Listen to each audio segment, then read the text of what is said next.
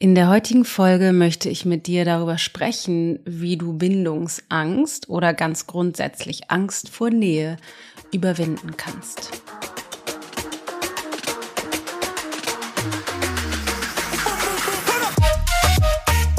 Die Frage, wie ich Bindungsangst überwinden kann, hat uns mehrfach schon erreicht. Und ich dachte, ich kombiniere das mal ganz grundsätzlich mit Angst vor Nähe, weil das meiner Meinung nach ziemlich eng zusammengehört.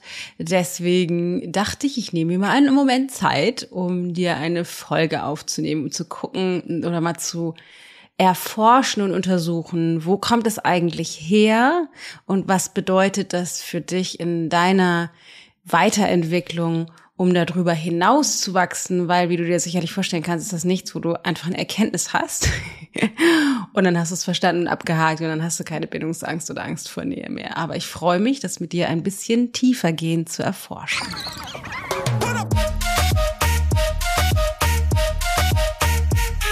Ich bin Dana Spand mit Da ist Gold.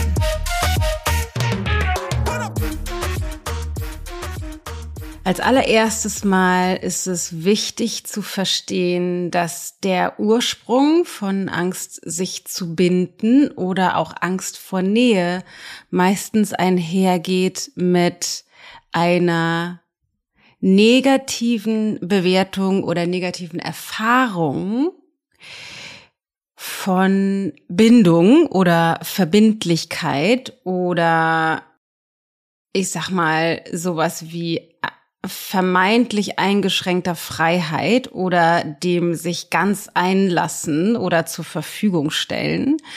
Und aus irgendeinem Grund von einer Erfahrung oder vermutlich mehreren Erfahrungen, die wir gemacht haben, unser ganzes System, also unsere komplette Konditionierung mental, emotional, energetisch, körperlich, zellulär auf Überlebensmodus eingestellt ist. Du kannst dir vorstellen, dass wir in der Kindheit, meistens ist es in der Kindheit, ich sage immer ungefähr in den ersten sieben Jahren unserer Zeit hier auf Erden entsteht die Konditionierung. Wir machen Erfahrungen, die entweder tatsächlich offensichtlich traumatisch sind oder in den meisten Fällen nicht offensichtlich traumatisch, aber dennoch sich in unserem Erleben anfühlen oder zeigen wie ein Trauma, ein alltägliches Trauma, was dazu führt, dass wir eine Strategie wählen, um mit dem, was wir in dem Moment, auch wenn es das vielleicht aus erwachsener Sicht nicht ist, aber was wir in dem Moment als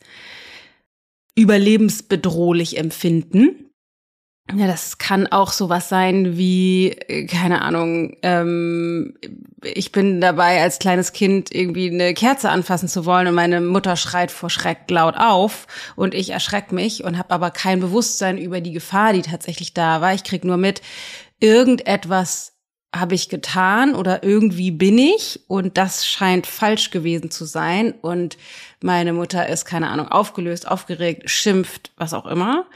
Und diese Reaktion kann sowas auslösen, also die Reaktion der Mutter zum Beispiel kann sowas auslösen wie, wenn ich, wenn ich so bin, wie auch immer ich war, vielleicht kann ich das noch nicht mal genau einordnen, dann laufe ich Gefahr, abgelehnt zu werden, laufe ich Gefahr, äh, Liebesentzug zu bekommen, laufe ich Gefahr, ausgeschimpft zu werden. Und das triggert dann in uns, entweder in einer Erfahrung oder in mehreren Erfahrungen, sowas wie eine Überlebensstrategie, ein, ein Mechanismus, also wirklich wie eine Mechanik im Bewusstsein in unserem Verstand oder in unserem ganzen konditionierten System, da spielt der, die Energie und der Körper auch mit rein.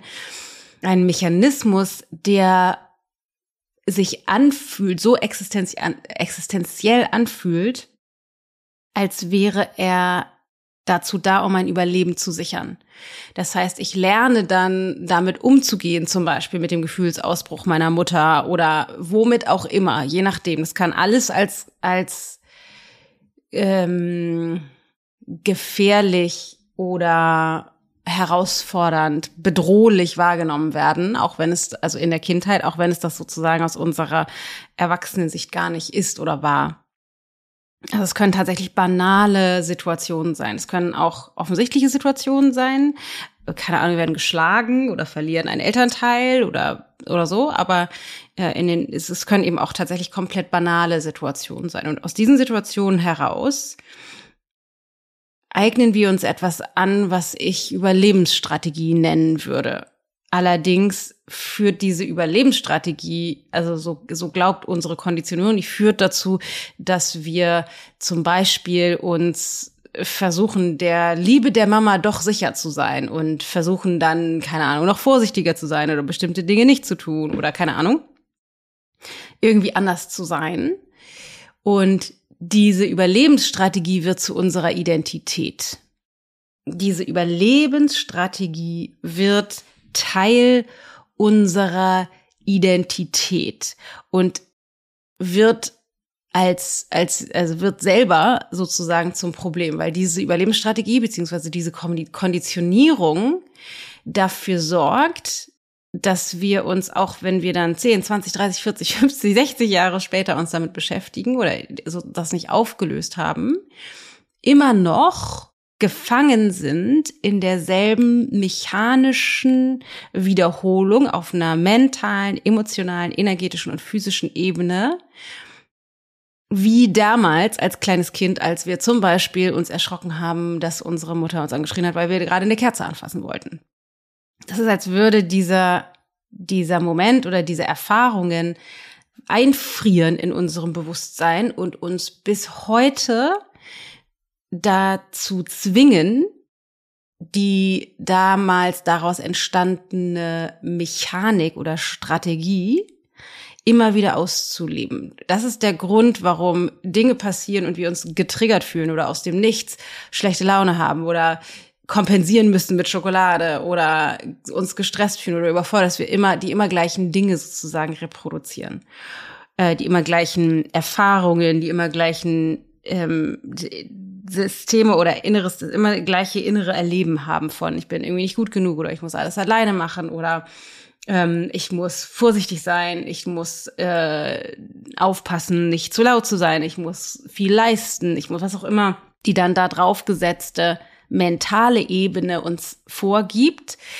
Kannst, kann es aber auch sein, zum Beispiel auf einer emotionalen Ebene, dass du dich immer wieder ähnlich fühlst. Das ist wie so ein emotionales Zuhause, energetisch, emotional immer die gleiche Erfahrung reproduzierst im Heute. So, jetzt zurück zu Bindungsangst oder Angst vor Nähe. Es kann also gut sein, dass wir in der Kindheit Erfahrungen gemacht haben davon, dass wenn wir uns binden, wenn wir wirklich äh, in wirklich wahrhaftiger Nähe mit Menschen sind, dass wir dann in irgendeiner Form Gefahr ausgesetzt werden, Gefahr ausgesetzt sind, verletzt zu werden, Gefahr ausgesetzt sind, verlassen zu werden, ähm, uns instabil, alleine, einsam, wiederzufinden oder dass wir, wenn wir uns darauf einlassen, uns verbiegen müssen, um diese Verbindung aufrecht zu erhalten oder oder oder. Es können ganz viele, also wirklich unendlich viele verschiedene mh, mm, Überzeugungen drangeklebt sein an das, was wir jetzt abstrakt erstmal Bindungsangst oder Angst vor Nähe nennen. Das Problem ist, oder es kann, oder vielleicht kleiner Einwand noch, es kann natürlich auch sein, dass wir sozusagen subtiler aus der Kindheit eine Mechanik mitgenommen haben, eine Überlebensstrategie, dass wir uns verstellen oder irgendwie in Beziehungen andere Menschen manipulieren müssen, in Anführungsstrichen, oder ähm, uns irgendwie verstellen müssen, um in der Beziehung in Anführungsstrichen überleben zu können oder nicht schlecht dazustehen oder die andere Person bei uns zu halten oder unseren Willen zu kriegen oder oder oder, auch wenn uns das in den meisten Fällen nicht bewusst ist. Es kann aber natürlich, also diese und diese subtilen ähm, Systeme, die uns nicht bewusst sind, die bringen uns dann in Beziehungen, vielleicht in einem älteren Alter, in einem bewussten oder vielleicht auch erwachsenen Alter, in denen wir diese subtilen Muster, die uns vermutlich nicht bewusst sind, tatsächlich schon wiederholen.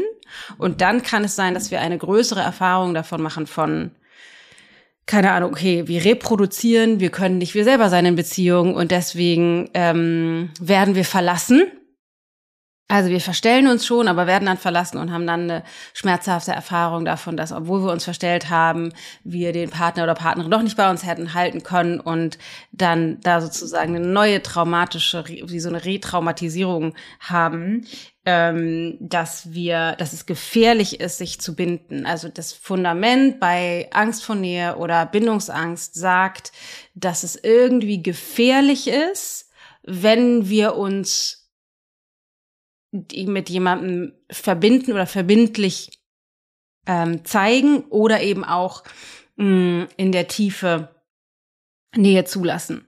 Und das Herausfordernde für mich jetzt in der Podcast-Folge ist, dass ich dir leider keinen Quick Fix mitgeben kann, wie du es dir wahrscheinlich wünschst, weil ich davon überzeugt bin, dass die Mechanik so subtil und unbewusst abläuft, dass es für dich ähm, jetzt mit einfach einem kleinen Podcast und ein paar Tipps und Tricks nicht getan ist, das aufzulösen. Was ich dir allerdings mit ans, äh, an die Hand geben möchte, ist, dass du anfängst, auf einer feineren Ebene zu beobachten. Also übst, auf einer feineren Ebene zu beobachten. Ganz grundsätzlich, wie du mit Menschen in Interaktion bist. Also zu lernen, mitzubekommen, wie fühle ich mich, wenn ich mit, keine Ahnung, meinem Partner, meiner Partnerin bin Zeige ich mich genauso, wie ich bin? Drücke ich mich aus, wie ich bin? Sage ich, was ich denke? Kommuniziere ich meine Bedürfnisse? Ähm, nimm mir den Raum und die Zeit, die ich brauche, alleine, aber auch für mit der in der Partnerschaft zusammen. Ähm, haben wir ein, ein lebendiges Sexleben? Ähm, aber auch mit anderen Menschen. Wie bin ich mit meinen Kindern? Glaube ich, denen die Wahrheit sagen zu können? Glaube ich, ähm, mich zeigen zu können, wie ich bin, auch mit meinen Ängsten und Grenzen und Schwächen als Mutter oder Vater.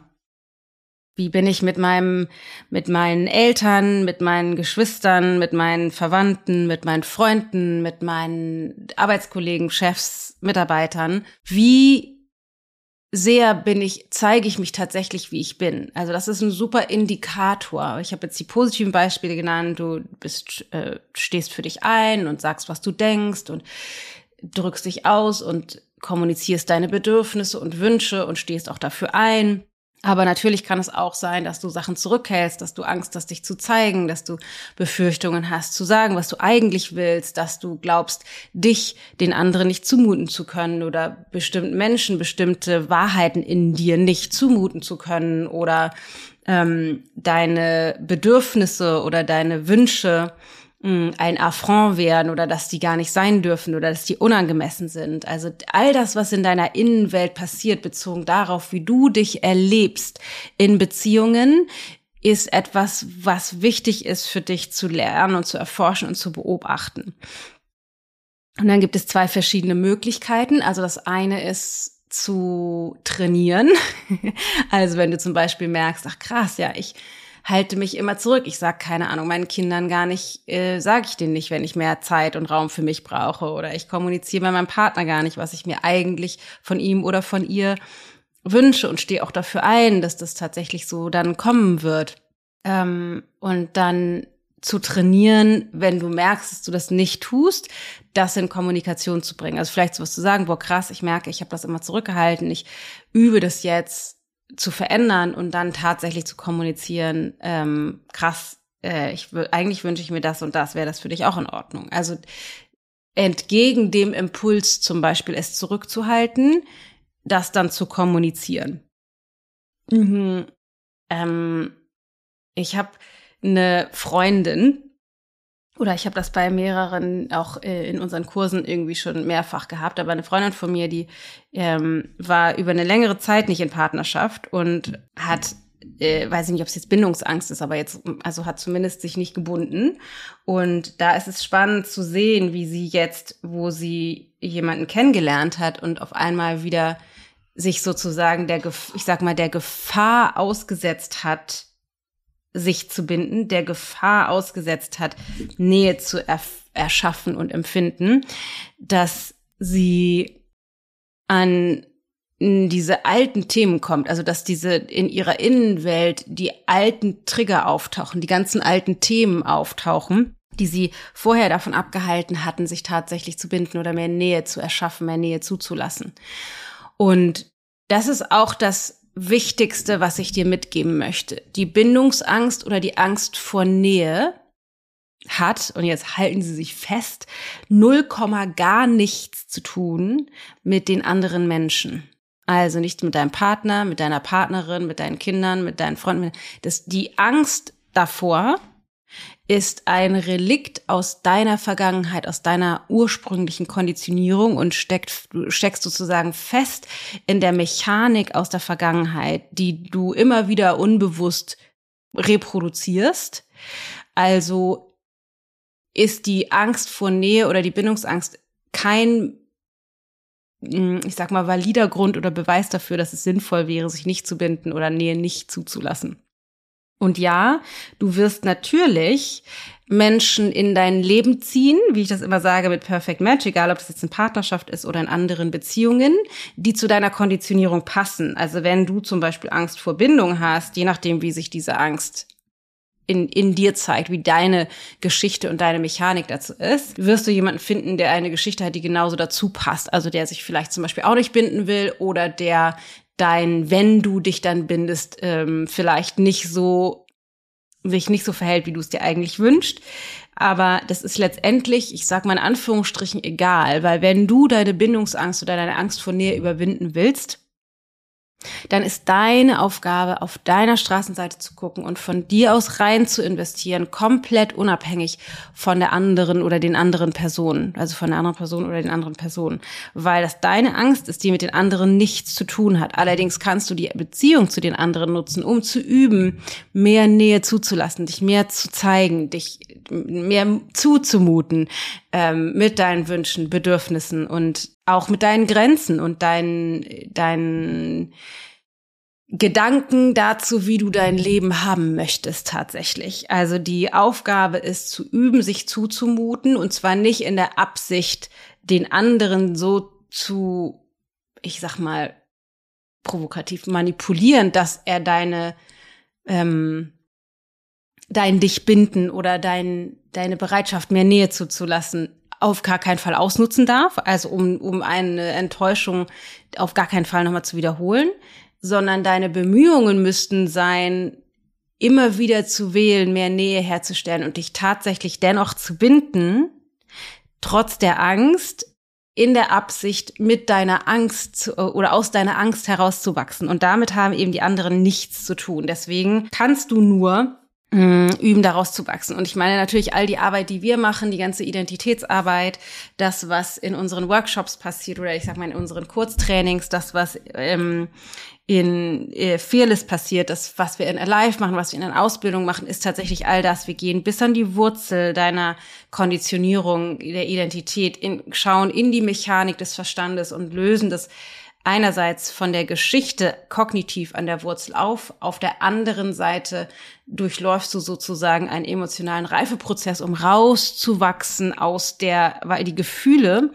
aus der damaligen Zeit sind sowas wie der Kleber der Geschichte. Also warum es so schwer ist, da rauszuwachsen. Es reicht eben nicht, das zu verstehen, sondern es ist so schwer, weil es auf einer emotionalen, energetischen Ebene festgeklebt ist. Das heißt, du brauchst eben auch den emotionalen Reifeprozess, um zu lernen, für dich da zu sein und da, da, ich sag mal, rauszureifen nachzureifen auf der emotionalen Ebene, weil du dir vorstellen kannst, dass wir auf einer emotional-energetischen Ebene bezogen, zum Beispiel auf die Angst vor Nähe oder die Bindungsangst, immer noch so alt sind wie damals als Kind. Also wir verhalten uns, auch wenn wir so aussehen, als wären wir erwachsene Menschen, immer noch auf der gleichen Grundlage von damals, als wir drei, vier, fünf, sechs Jahre alt waren. Und da braucht es eben einen tieferen Prozess, um da nachhaltig wirklich rauszuwachsen, braucht es meiner Meinung nach oder meiner Erfahrung nach, ähm, wenn wir das wirklich nachhaltig auflösen wollen, diesen Identitätsprozess oder diesen tiefer greifenden